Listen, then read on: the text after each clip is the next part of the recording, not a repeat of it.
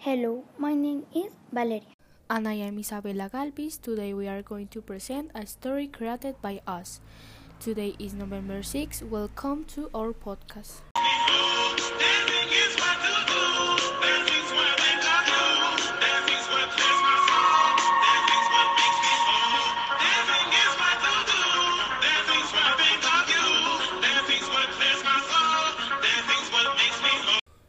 Grandpa Stories Louis' grandfather used to tell wonderful stories and stories.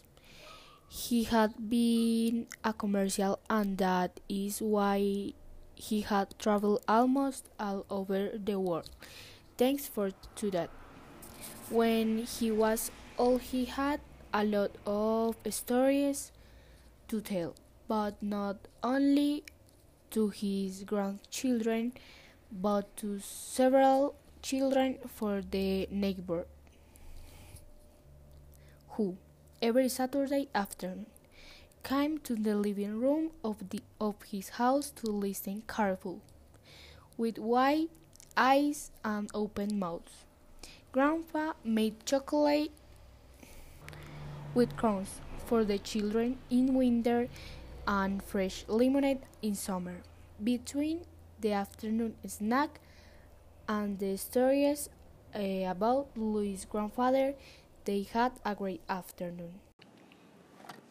With his round glasses and he, his deep voice, the old man narrated his adventures. For example, once he had to carry a shipment of cockatoos from Brazil to Spain when he was robbed at knife point in a market in, in a market in Ankara, the capital of Turkey, where he had lived 20 years of his youth.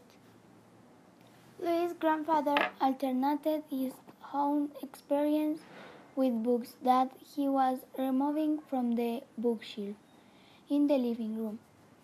He read them imi imitating voice and making face.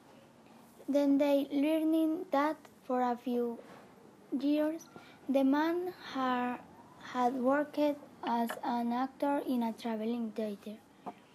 But most of the time Grandpa would, would tell his own stories. Real story real stories that he had lived during his time a merchant throughout the world. One night, the grandfather became ill and had to be taken to the hospital.